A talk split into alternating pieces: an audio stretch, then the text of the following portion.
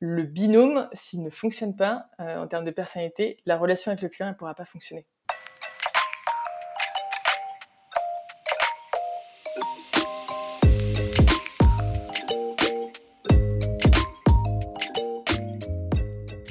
Bonjour et bienvenue dans CSM Co, le podcast du succès client et de ceux qui le font. Je suis François Decaux, senior CSM chez LinkedIn, et dans ce podcast, je vous propose d'aller à la rencontre de ceux qui travaillent au succès client. CSM bien sûr, mais aussi leurs managers, clients, partenaires technologiques ou collègues viendront à votre rencontre, partager leurs bonnes pratiques, vous inspirer et vous recommander des outils ou des ressources pour évoluer dans votre approche du succès client et votre rôle. Mon objectif, c'est de vous permettre de repartir avec des idées et des outils très concrets que vous pourrez appliquer dès demain dans votre organisation, quel que soit votre rôle, votre secteur d'activité ou la taille de votre entreprise. J'espère que vous êtes aussi curieux et passionné que moi. Installez-vous confortablement, prenez de quoi noter plein de bonnes idées, et c'est parti pour un nouvel épisode.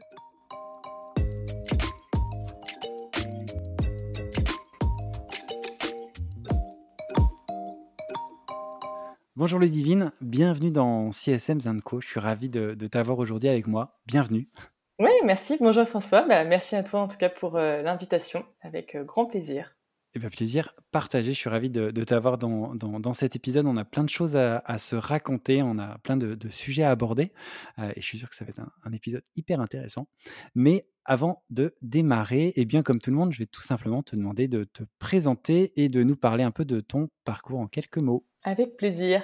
Euh, donc euh, moi aujourd'hui j'ai démarré ma carrière il y a un peu plus de dix ans maintenant, après un parcours assez classique d'école de commerce où par la suite j'ai eu l'opportunité d'intégrer plutôt des grands groupes français et américains sur des sujets un peu différent du CSM, mais quoi qu'un peu lié, c'est des sujets de marketing B2B et euh, digital, euh, donc euh, les prémices, on va dire, du marketing digital.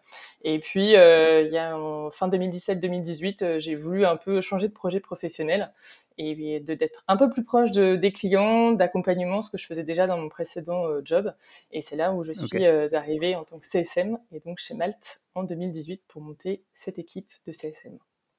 Très bien donne déjà quelques pistes de, quoi on va bien pouvoir parler. Euh, pour ceux qui ne connaîtraient pas euh, Malte, dont tu viens de, nous donner le nom, est-ce que tu peux euh, bah, présenter un peu l'entreprise et puis aussi nous présenter peut-être un peu l'organisation commerciale, que l'on comprenne bien bah, quel est le rôle du CSM dans ces organisations? Tout à fait. Euh, alors Malte, donc c'est une entreprise française qui a été créée en 2013.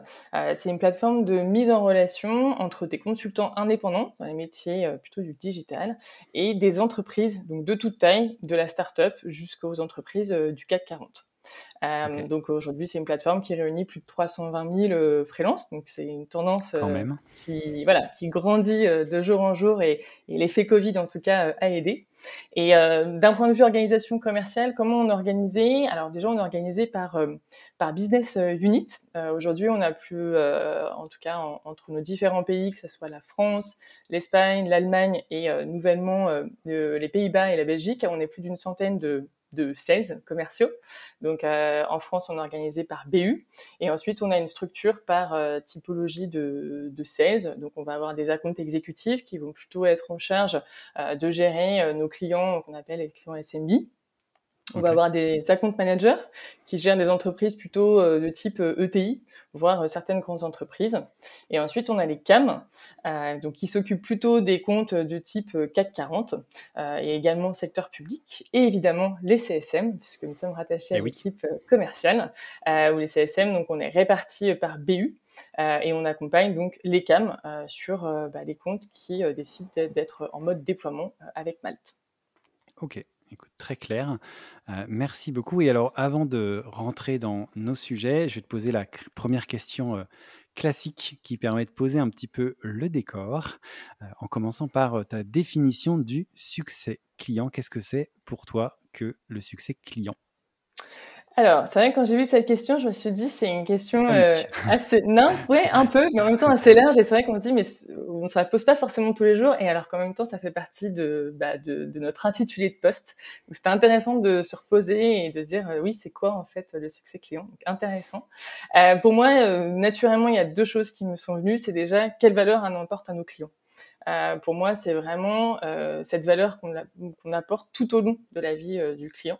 parce que s'il n'y a pas de valeur perçue, bah, la collaboration elle va être difficile à instaurer et à, mettre en place et évidemment à, à pérenniser. Donc ça, c'est le premier point. Et le deuxième point, pour moi, le succès client, c'est aussi comment on arrive à bâtir une relation de confiance. Euh, je pense qu'on en parlera aussi euh, sur cet aspect euh, bah, confiance humain. Mais pour moi, c'est hyper important et ça fait vraiment partie de, de ce succès. comment on peut bâtir cette relation de proximité également pour vraiment devenir un partenaire presque du quotidien, j'ai envie de dire, de notre client. et in fine, bien sûr, tout ça, c'est pour bah, pouvoir le fidéliser et avoir toujours des clients bah, les plus satisfaits possibles. Eh ben, merci pour, euh, pour cette euh, définition. Je trouve qu'il y a plein de choses euh, très intéressantes dedans. Donc, merci d'avoir joué le jeu de cette première question qui n'est pas toujours, toujours la plus facile. pour commencer un peu notre, notre échange, je voudrais revenir sur ce rôle de CSM que tu as un, peu, un petit peu présenté. C'est un rôle qui est assez récent pour une organisation qui, en plus, n'est pas tu l'as pas, tu l'as pas mentionné, mais il faut bien le dire, vous n'êtes pas une solution SaaS, donc il n'y a pas de, licence, etc. Est-ce que du coup, tu peux nous expliquer un peu bah, comment ce rôle est arrivé? Il n'est pas là depuis le début. comment, voilà, à, quel besoin il devait, il devait répondre quand il a été lancé? Pourquoi? Comment ça s'est, ça s'est un peu passé? Tout à fait. Donc bien, merci pour l'explication. En effet, Malte n'est pas un modèle euh, SaaS aujourd'hui. Euh, c'est un modèle euh, qu'on appelle au succès. Donc en l'occurrence, on fait souvent le parallèle avec Airbnb. Souvent ça parle, c'est-à-dire que bah, ce sont des frais de service qui s'appliquent dès qu'une mission a lieu entre un freelance et une entreprise. Voilà. Euh, donc en final, quand il y a quatre ans, euh, Malte euh, a commencé à collaborer, enfin a vraiment poursuivi sa relation avec les grands groupes, s'est posé effectivement la question de l'accompagnement parce qu'il y a une dimension qu'on appelle la dimension change qui est quand même très très présente. travailler avec des freelances, ça peut paraître une évidence pour certains, mais pour sur un marché assez historique avec des partenaires historiques, pour ces grands groupes, bah, ça fait beaucoup de changements et donc la notion d'accompagnement euh, est arrivé. Donc c'est de là où, euh, bah, à l'époque, euh, l'ancienne head of sales, qui connaissait bien ce rôle de CSM, pour avoir travaillé pour une entreprise que tu connais bien. Euh, du coup, est-ce que ce ne serait pas LinkedIn par hasard? Par hasard, tout à fait. euh, donc tout de suite, assez rapidement, elle dit, bah, c'est ce genre de profil, effectivement, qu'il faudrait chez Malte pour, bah, en travaillant, enfin, pour travailler en binôme avec les CAM et accompagner bah, nos clients, que ce soit des clients plutôt acheteurs, mais aussi les opérationnels. Donc il y avait déjà un premier enjeu côté acheteur et euh, décisionnaire, on disait bah, comment finalement on va pouvoir encadrer le déploiement d'une plateforme comme Malte, où justement on paye pas de licence, comment on va s'assurer que ça va pas être du grand n'importe quoi? Euh, Ça c'était déjà euh, la première chose, et comment on va pouvoir accompagner aussi leurs collaborateurs, quelque part les prendre par la main, mais c'est vraiment ça, pour leur expliquer pas à pas comment ça va se passer sur un process qui maintenant est digitalisé Là où jusqu'à présent, bah, tout se fait euh, par mail ou euh, encore parfois par papier euh, quand on reçoit des devis, etc. donc là, il y avait effectivement ce, besoin-là. Il y avait aussi une notion de se dire bah, comment on peut aider ses clients à piloter finalement ces prestations qu'on appelle prestations freelancing.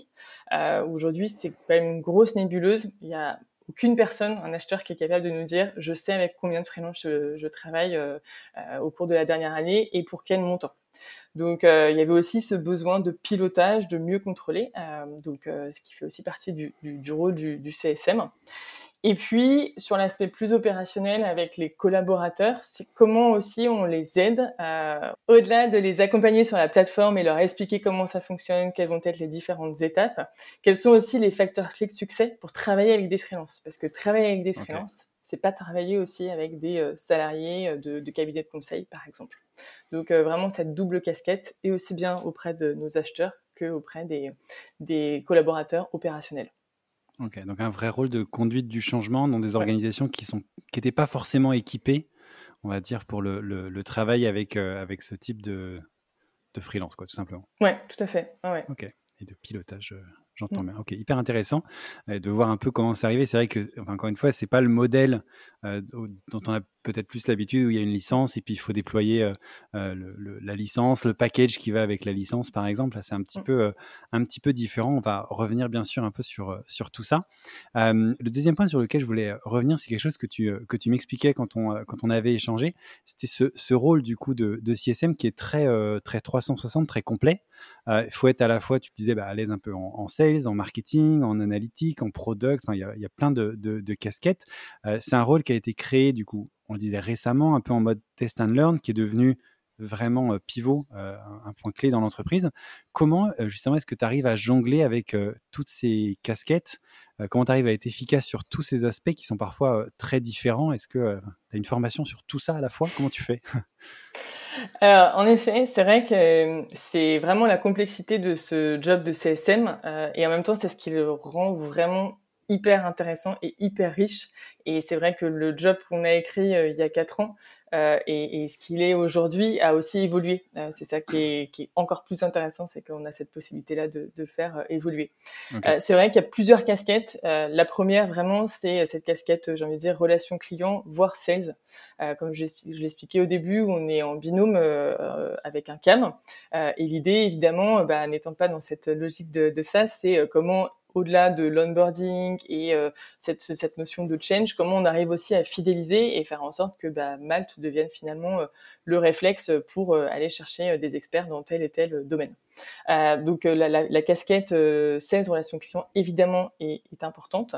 Euh, il y a aussi une forte casquette marketing. Donc moi je m'y retrouve de par ma formation initiale, c'est-à-dire bah, quand on va proposer des, des, plans de déploiement, des plans de communication à nos clients, bah, il faut être capable de pouvoir bah, communiquer les bons messages à, la bonne cible, avec aussi les bons supports. Donc évidemment on fait pas tout seul, mais mais l'idée, c'est comment aussi on arrive un peu à visionner et qu'est-ce qu'on peut proposer aux clients. Euh, il y a une forte casquette aussi euh, analytics, j'ai envie de dire, puisque dans ce rôle aussi de pilotage, euh, justement auprès plutôt de nos, nos, nos interlocuteurs acheteurs, il bah, faut pouvoir rentrer un peu dedans et se dire, bah, ok, aujourd'hui, qu'est-ce qui a été fait en termes de dépenses, avec quel type de profil, qu'est-ce qu'on peut optimiser aussi, là vous pouvez faire des économies, donc faut pas non plus avoir peur, j'ai envie de dire, des chiffres. Euh, et puis bien évidemment aussi, bah, comme tu le disais, une forte casquette produit. Euh, ça, c'est quelque chose euh, qu'on a vraiment réussi aussi euh, à instaurer. Euh, comment on peut être bah, en lien tous les jours avec le produit. C'est facilité parce que l'équipe est en France. c'est vrai que ça, ça, aide. On peut aller les voir facilement, en tout cas. Mais pour leur dire, bah, voilà, qu'est-ce qui marche, qu'est-ce qui marche pas, quels sont les feedbacks qu'on a de nos clients. et aujourd'hui, on est vraiment contributrice. Alors je dis contributrice parce qu'aujourd'hui, on est surtout une équipe de filles. Mais évidemment, on contribue à la roadmap produit qui est déterminée chaque année et qui est revu évidemment aussi à chaque fois en cours d'année. Et on est vraiment enfin, devenu un, des interlocutrices euh, clés euh, par rapport à cette équipe-là. Donc, pour vraiment répondre à ta, question, il faut être super organisé. Euh, ça, c'est vraiment, ça peut paraître la base, mais sinon on peut vite se perdre et vite être noyé. Il faut aimer justement aussi toucher à plusieurs choses à la fois. Euh, on peut pas avoir des formations dans tout. Il y a des choses qui, qui s'apprennent euh, évidemment, euh, mais il faut il faut aussi réussir à, à combiner à la fois de l'opérationnel et aussi de la stratégie de compte, euh, parce que ben on a ces, ces, deux casquettes qui pour moi sont du coup rendent ce job encore une fois hyper riche. Mais euh, faut faut en avoir conscience et faut faut aimer ça. Voilà, faut être un vrai couteau suisse faut être un peu, un peu partout en même temps, savoir un peu tout faire. C'est ça. Ce qui est souvent le, le propre du, du, métier de CSM, et c'est aussi ça, en effet, comme tu le disais, qui rend les choses encore plus intéressantes. je trouve. Euh, alors, une casquette en plus, si, si je puis dire, c'est la partie euh, pré-sales. Tu me disais que le CSM pouvait intervenir en pré-sales. Euh, donc, on renforce encore cette casquette sales dont on parlait, mais en ajoutant cette phase-là. Est-ce que tu peux euh, peut-être nous en dire un peu plus justement sur cet aspect-là, qui n'est pas, euh, qui est pas le cas pour tous les CSM Souvent, c'est post-sales uniquement. Euh, dans, dans, quel contexte exactement, justement, à quel niveau, pour quel client tu vas pouvoir apporter de la valeur? Par, par, exemple, tu parlais de co-construction, de plan de déploiement. Est-ce que voilà, c'est dans ce cadre-là uniquement? Est-ce qu'il y a d'autres, d'autres choses? Comment ça, ça marche le pré-sales pour un CSM chez Malte? Ouais. Alors, c'est vrai que déjà, les CSM ne travaillent pas sur tous les comptes. Euh, étant en binôme avec des CAM, du coup, on ne travaille qu'avec une certaine typologie de comptes, donc qui sont effectivement les, les grands comptes avec lesquels on a signé euh, un, un, contrat euh, et qui sont dans une logique de déploiement. Donc, c'est vrai qu'on a plutôt une logique de, de high touch, euh, comme, comme, on dit. Euh, et effectivement, on a cette chance, et c'est parce qu'on l'a aussi instauré dès le départ, de pouvoir finalement intervenir en prévente au moment où finalement le CAM a suffisamment avancé euh, dans la relation avec euh, avec le client, donc plutôt en prospection, euh, ils se disent ok, on va travailler avec vous. Et quand on arrive sur l'aspect du comment on va travailler avec vous, c'est là où on sort, on va dire, euh, le, le, la carte du CSM. Voilà. Le Joker CSM. Voilà, le Joker CSM qui finalement est, est devenu un réflexe. Donc ça aussi, en interne, c'est c'est top parce que aujourd'hui, dès qu'on aborde le côté comment, euh, on sait qu'on doit parler avec des CSM et ça se fait euh, très euh, naturellement. Donc, euh, du coup, le, le, binôme commence déjà là à se construire. Euh, et effectivement, sur le comment, ça, nos clients nous disent vous êtes aujourd'hui une scale-up, très bien. nous, on est des milliers de collaborateurs qui demain peuvent aller utiliser votre plateforme. donc, concrètement, comment ça va se passer? Comment on est sûr euh, que derrière, il va pas avoir de débordement? Comment on est sûr que vous allez respecter nos process en interne, etc. Donc, okay. effectivement, on est là pour vraiment cadrer, euh, leur expliquer comment ça va se passer, comment on va euh, travailler avec leurs collaborateurs. Euh, donc, on leur explique qu'on va faire des guides utilisateurs, qu'on va pouvoir organiser des webinars, etc. Donc, on leur propose, c'est là où on, sort vraiment notre notre notre casquette marketing, dire comment on va travailler, quels sont les KPIs aussi qu'on va mettre en place dès le début de la relation et qu'on va suivre régulièrement pour se dire est-ce que notre collaboration bah, finalement et notre partenariat est un succès ou à l'inverse pourquoi ça marche pas et qu'est-ce qu'on okay. fait pour euh, essayer d'y remédier. Donc voilà, donc, dans cette construction de plan déploiement, effectivement, c'est euh, vraiment de dire on vous accompagne, vous décisionnaires et aussi euh, vos, opérationnels. Euh, on peut proposer de, de types d'actions comme des workshops aussi pour bah, justement sensibiliser les collaborateurs à la, collaboration entre eux avec des avec des freelances. Donc voilà, donc c'est une co-construction. Pourquoi j'insiste beaucoup sur ce mot, c'est que au départ on a essayé peut-être un petit peu d'imposer euh, un plan de collaboration. Et euh, ça, c'est un peu un retour d'expérience où on a pu faire peur finalement euh, à des clients en okay. étant peut-être un petit peu trop strict dans notre approche ou en proposant trop de choses. Et, et effectivement, il n'y a pas de plan de déploiement magique, euh, en tout cas euh, chez Malte. Euh, il y a des choses qui marchent, on le sait. il y a des choses qui marchent pas. Mais après, on, on, on, rassure vraiment le client et on veut vraiment le construire avec lui parce qu'en fonction de sa culture, euh, en fonction de son secteur d'activité, euh, de aussi euh, quel est son, son niveau de, de, maturité par rapport au freelancing, on va pas adopter les mêmes plans, les mêmes actions et le même plan de déploiement. Donc on est okay. hyper vigilant là-dessus. C'est des choses qu'on pouvait pas savoir encore il y a quatre ans, mais voilà, on apprend aussi en marchant. Donc c'est pour ça qu'on insiste vraiment sur la co-construction. Parce que ce qui peut marcher avec un client ne marche pas forcément avec, avec un autre. Ok, donc en, en pré-sale, c'est beaucoup de réassurance, ouais. l'aider à se projeter, mais sans être trop prescriptif pour pour pas non plus faire peur. Quoi.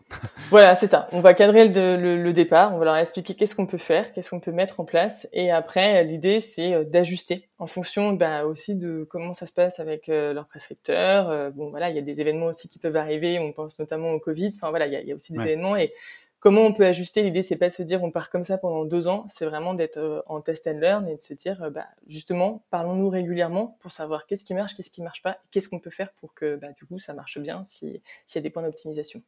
Ok, et alors justement, belle transition, euh, ce, ces moments où on se parle et on voit euh, ce qui marche, ce qui marche pas et qu'on qu qu peut euh, ajuster, c'est notamment dans le cadre des comités de pilotage.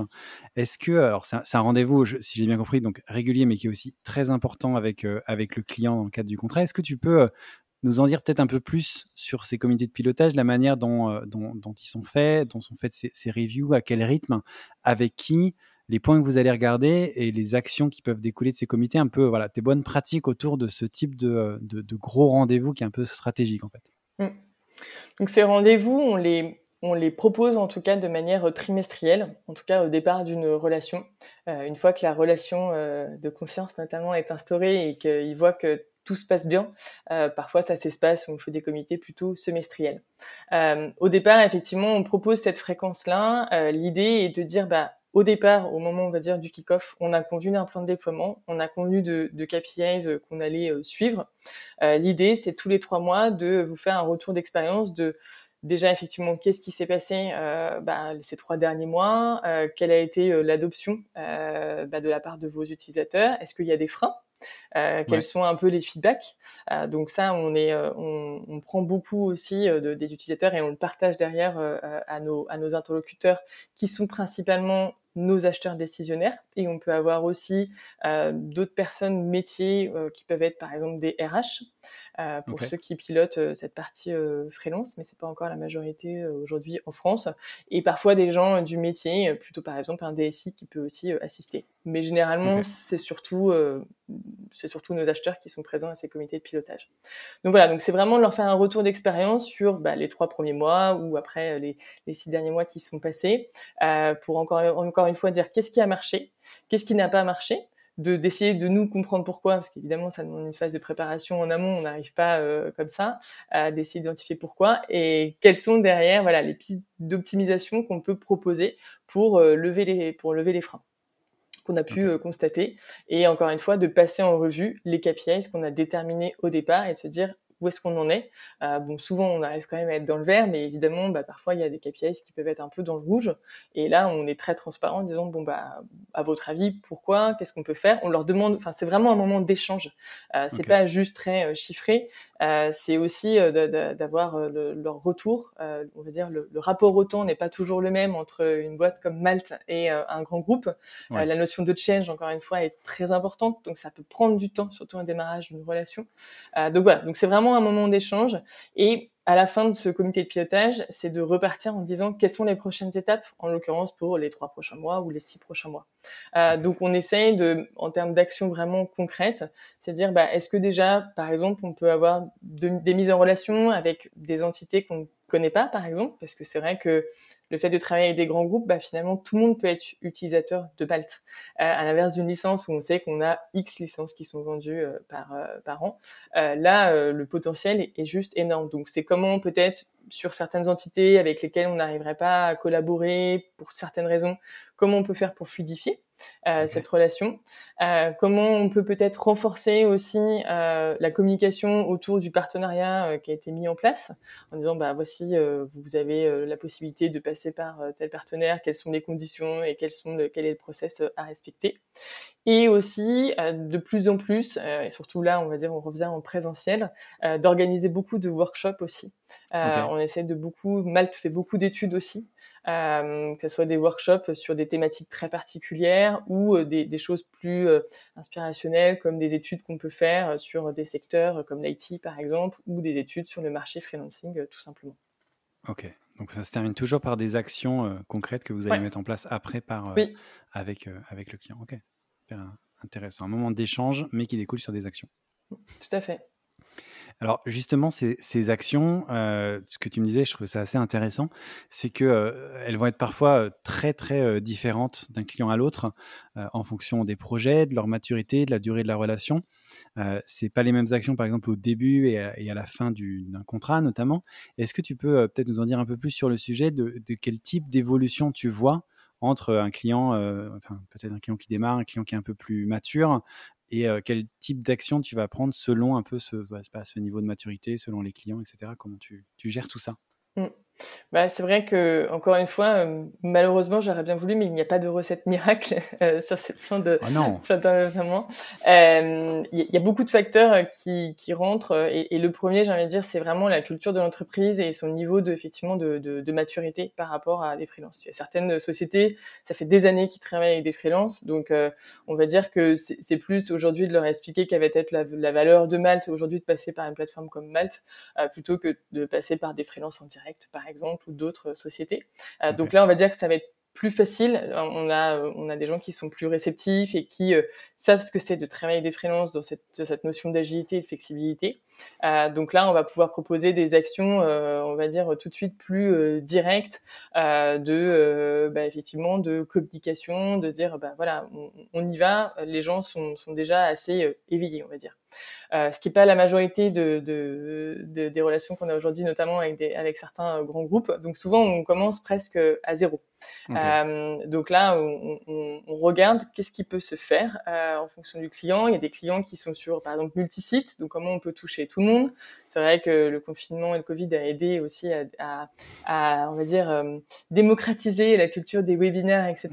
Maintenant, on en revient entre guillemets où les gens finalement aiment bien avoir aussi des gens en présentiel. Euh, donc ça, c'est des choses, voilà, typiquement qu'on remet au goût du jour, qu'on pouvait pas encore dire il y a peut-être encore un an, et de dire comment on peut venir aussi à la rencontre euh, de vos collaborateurs euh, qui nous identifient. Certes, Mal c'est une plateforme, mais derrière il y a aussi des freelances, certes, mais aussi des humains qui travaillent pour Mal. voilà. donc de mettre aussi un visage derrière cette, cette plateforme et de se dire, bah, finalement, peut-être qu'il va falloir, falloir les prendre par la main. Ça peut être des sessions de, de démonstration, tout simplement, de la plateforme. Leur expliquer que oui, tout est dématérialisé et digitalisé, mais en fait, c'est hyper simple à utiliser et vous allez gagner du temps. Euh, ça peut être des sessions euh, de workshop, par exemple avec notre directrice juridique qui va expliquer euh, bah, okay. c'est quoi les bonnes pratiques euh, de travailler avec un freelance, qu'est-ce qu'il faut faire et surtout qu'est-ce qu'il ne faut pas faire mmh. quand on travaille avec un freelance.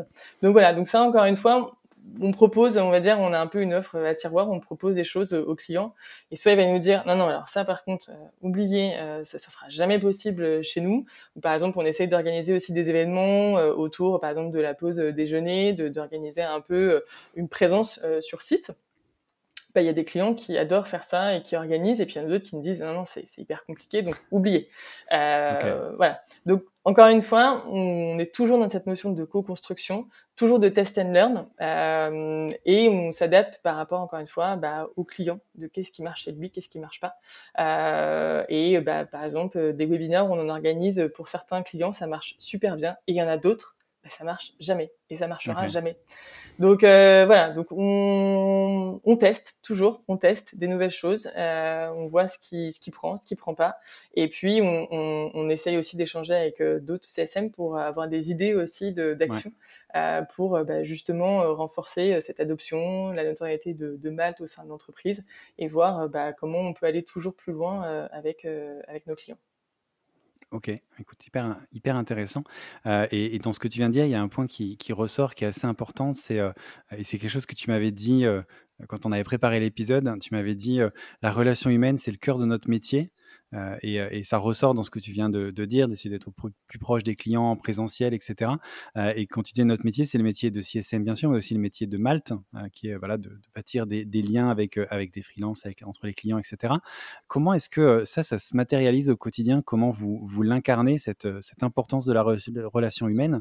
Je pense bien sûr avec les clients, mais aussi en interne dans le binôme CAM CSM par exemple, ou je sais pas au niveau de l'automatisation de certaines tâches, des choses comme ça. Comment comment ça s'incarne cette, cette petite phrase que j'espère avoir pas trop déformée en te citant?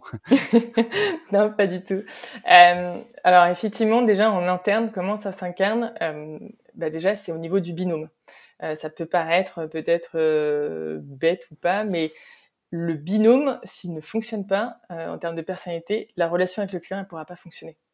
Euh, ça, c'est vraiment une de mes convictions. Euh, et par exemple, le, la petite anecdote, quand je suis partie euh, en congé maternité, euh, l'idée, bah, c'était de, de, confier un des comptes que, que je gérais euh, à une autre CSM. Et l'idée, c'était de, bah, effectivement, que le, le, compte après soit géré même à mon retour. Et c'était pas juste de faire une transition pendant quatre mois.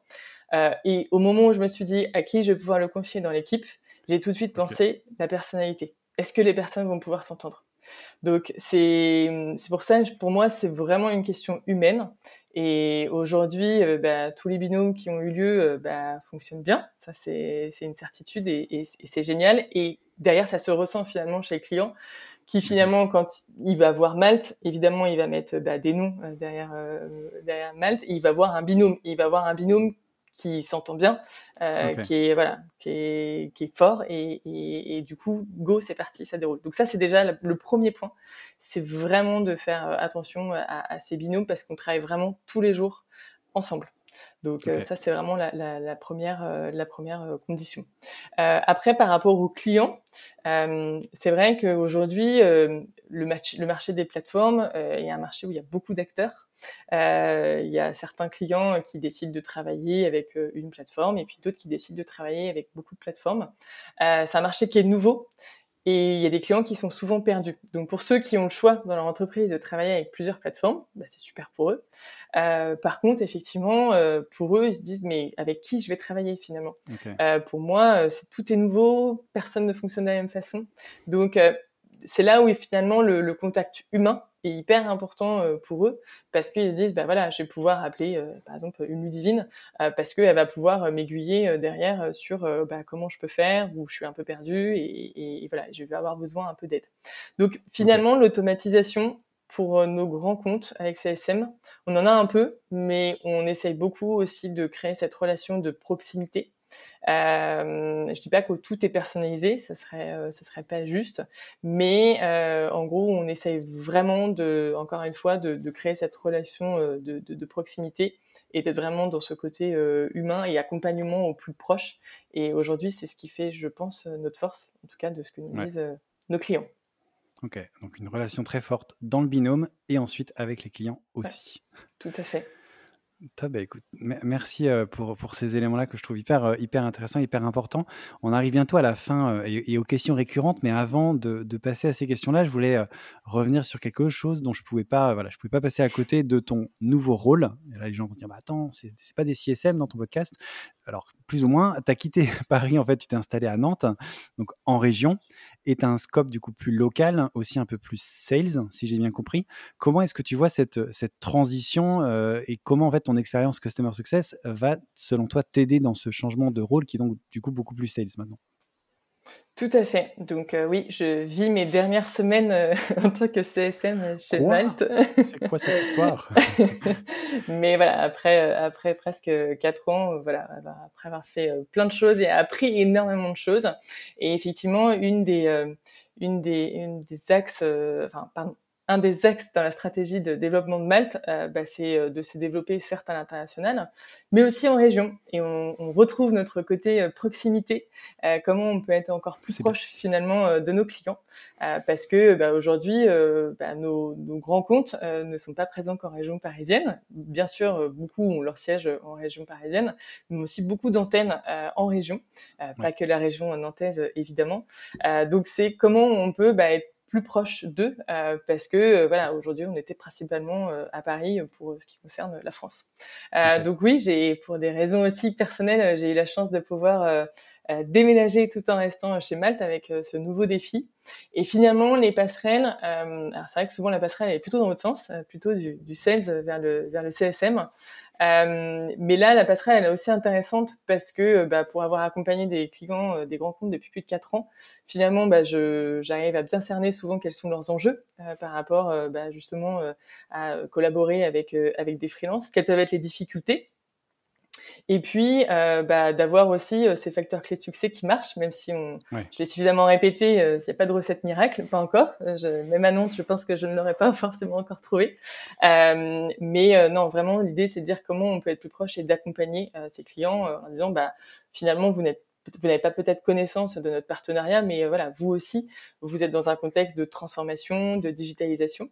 Euh, donc, on va vous accompagner, vous, grande entreprise, mais aussi entreprises locales. Euh, il y a beaucoup de grandes entreprises euh, bah, qui ont aussi leur siège en région. Et c'est pas forcément aujourd'hui des personnes, en tout cas des entreprises avec lesquelles on collabore le plus. Donc, encore une fois, comment on peut se, être plus proche d'eux et les aider aussi bah, à mener à bien tous leurs projets digitaux avec l'aide de freelance. Donc, euh, donc oui, ma, ma, casquette CSM, je pense, va beaucoup m'aider. La connaissance produit aussi, euh, ça c'est c'est quelque chose euh, qui, euh, bah, qui est une des forces vraiment des CSM. Je pense que on nous demande souvent des choses, même en interne, sur cette connaissance euh, produit, et ça permet tout de suite de dire bah, qu'est-ce qui est possible, qu'est-ce qui n'est pas possible. Donc, donc beaucoup de choses, et je suis contente de faire ce, ce, switch dans ce sens-là, et, et, parce qu'on l'a souvent dans l'autre sens, même chez nous en interne, des sales qui passent CSM, mais c'est aussi intéressant de l'avoir, je pense, dans ce sens, et, et je pense qu'il y aura aussi plein de choses à apprendre. Donc hâte de pouvoir euh, partager tout ça peut-être dans un autre podcast. Eh ben, pourquoi pas. En tout cas, on, va, te souhaiter plein de bonheur dans ce nouveau rôle, du coup. toujours, bien sûr, chez Malte. C'est hyper intéressant de voir ces, ce changement-là et cette proximité en région qui illustre bien ce qu'on disait avant sur ce côté, voilà, relations humaines, etc., créer du, du lien. Donc, merci, merci beaucoup pour tous ces éléments. Pour finir, eh bien, comme d'habitude, il n'y a pas de grande surprise. Je vais te poser les, petites questions habituelles, notamment sur tes recommandations.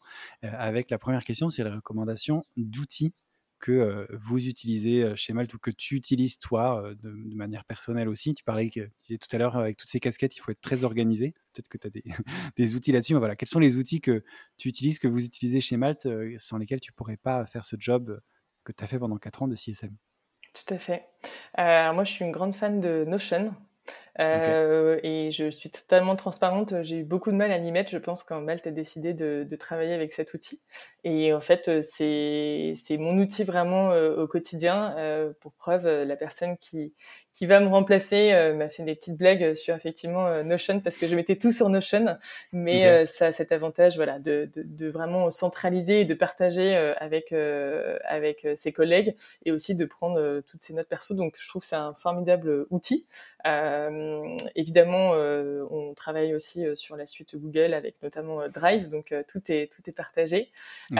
et aussi Salesforce. alors, on l'utilise évidemment en tant que CRM, mais on s'en sert beaucoup chez CSM sur l'aspect aussi tâche, qui est une utilisation assez intéressante de se dire, bah voilà, comme on est toujours dans une relation continue, de se mettre aussi des rappels. Donc, on utilise beaucoup cette partie-là avec évidemment tous nos dashboards qu'on a créés aussi et qui nous aide à piloter notre activité euh, au quotidien.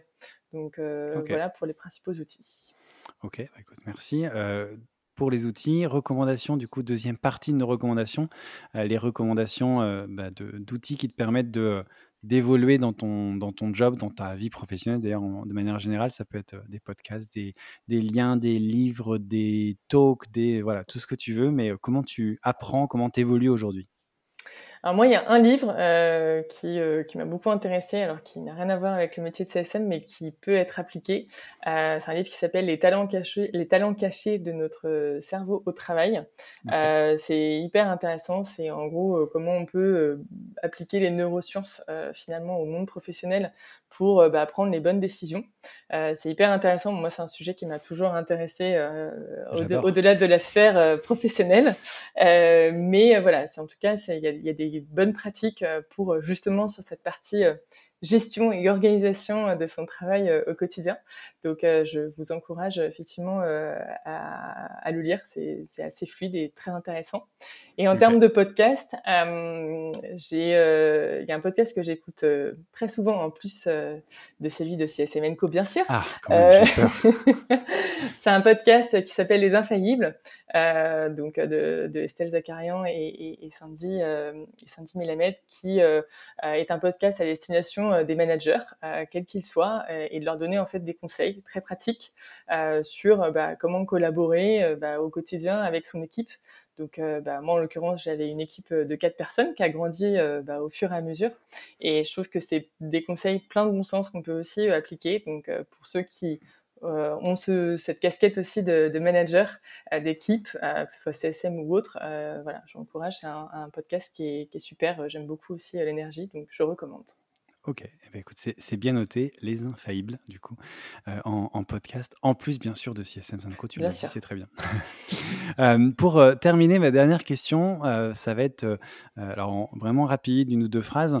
Quel est le conseil principal que tu aurais aimé qu'on te donne, peut-être quand tu as commencé à être CSM, du coup, il y a quatre ans, ou que tu aimerais qu'on te donne aujourd'hui, je sais pas un peu ce que, as, ce que tu as préparé, mais un conseil que tu aurais aimé qu'on te donne, qui t'aurait permis de gagner du temps, de l'énergie, d'avoir moins de stress, j'en sais rien. Le conseil, euh, je pense que j'aurais bien voulu qu'on me donne, mais même avant que je commence en tant que CSM, euh, ça aurait été lance-toi. Lance-toi, teste et tu verras. Euh, je pense qu'il faut, surtout dans une fonction euh, comme CSM, euh, voilà, qui est encore assez récente dans, dans, beaucoup d'entreprises, je pense qu'il ne faut pas hésiter d'être en mode test and learn et de manière globale sur bah, beaucoup de beaucoup de postes. Je pense qu'en France, voilà, ça, ça, commence à changer, mais on a parfois un peu du mal à, à se lancer si on n'est pas sûr que tout soit cadré, etc. Et, et, je pense qu'effectivement, ce nouveau métier, bah, faut, faut tester des choses faut voir ce qui marche, ce qui marche pas. Et il faut vraiment être flexible et agile. Donc, euh, ouais, c'est un des conseils que, que j'aurais bien voulu qu'on me donne, en tout cas, il y a de nombreuses années et que j'essaie de donner aussi bien euh, à mon équipe et aussi euh, dans ma sphère personnelle. Étant jeune maman, je trouve que d'inculquer ça aussi à ses enfants, voilà, ça permet d'avoir une agilité du cerveau. On revient un peu à ces sujets-là, mais hyper intéressant. Ok, eh ben, c'est vrai qu'en tant que jeune papa, je le fais aussi. Lance-toi, vas-y, fais-le. Euh, donc, non, c'est un, super conseil pour terminer. Donc, merci bien euh, pour cette, ce, dernier conseil et puis pour tout ce que tu as partagé euh, tout au long de l'épisode. Il y avait plein de choses, je pense, hyper, hyper intéressantes, de bonnes recommandations aussi. Donc, merci d'avoir pris le temps de passer me voir dans, dans, CSM Zinco. Merci beaucoup. Bah, merci à toi, François. Très intéressant et, et peut-être à bientôt, du coup. Et eh bien, à très bientôt. Merci beaucoup. Au revoir. Au revoir. Merci beaucoup, merci d'avoir écouté cet épisode jusqu'au bout. N'hésitez pas à le partager au maximum à votre réseau et bien entendu à vous abonner au podcast sur votre plateforme préférée. Si vous le souhaitez, vous pouvez également inscrire votre email à la liste de diffusion des épisodes que vous trouverez sur le site csmzanco.com. Rejoignez aussi la page sur LinkedIn pour plus d'infos sur l'univers CSM. Merci encore pour votre soutien et rendez-vous dans une semaine pour le prochain épisode.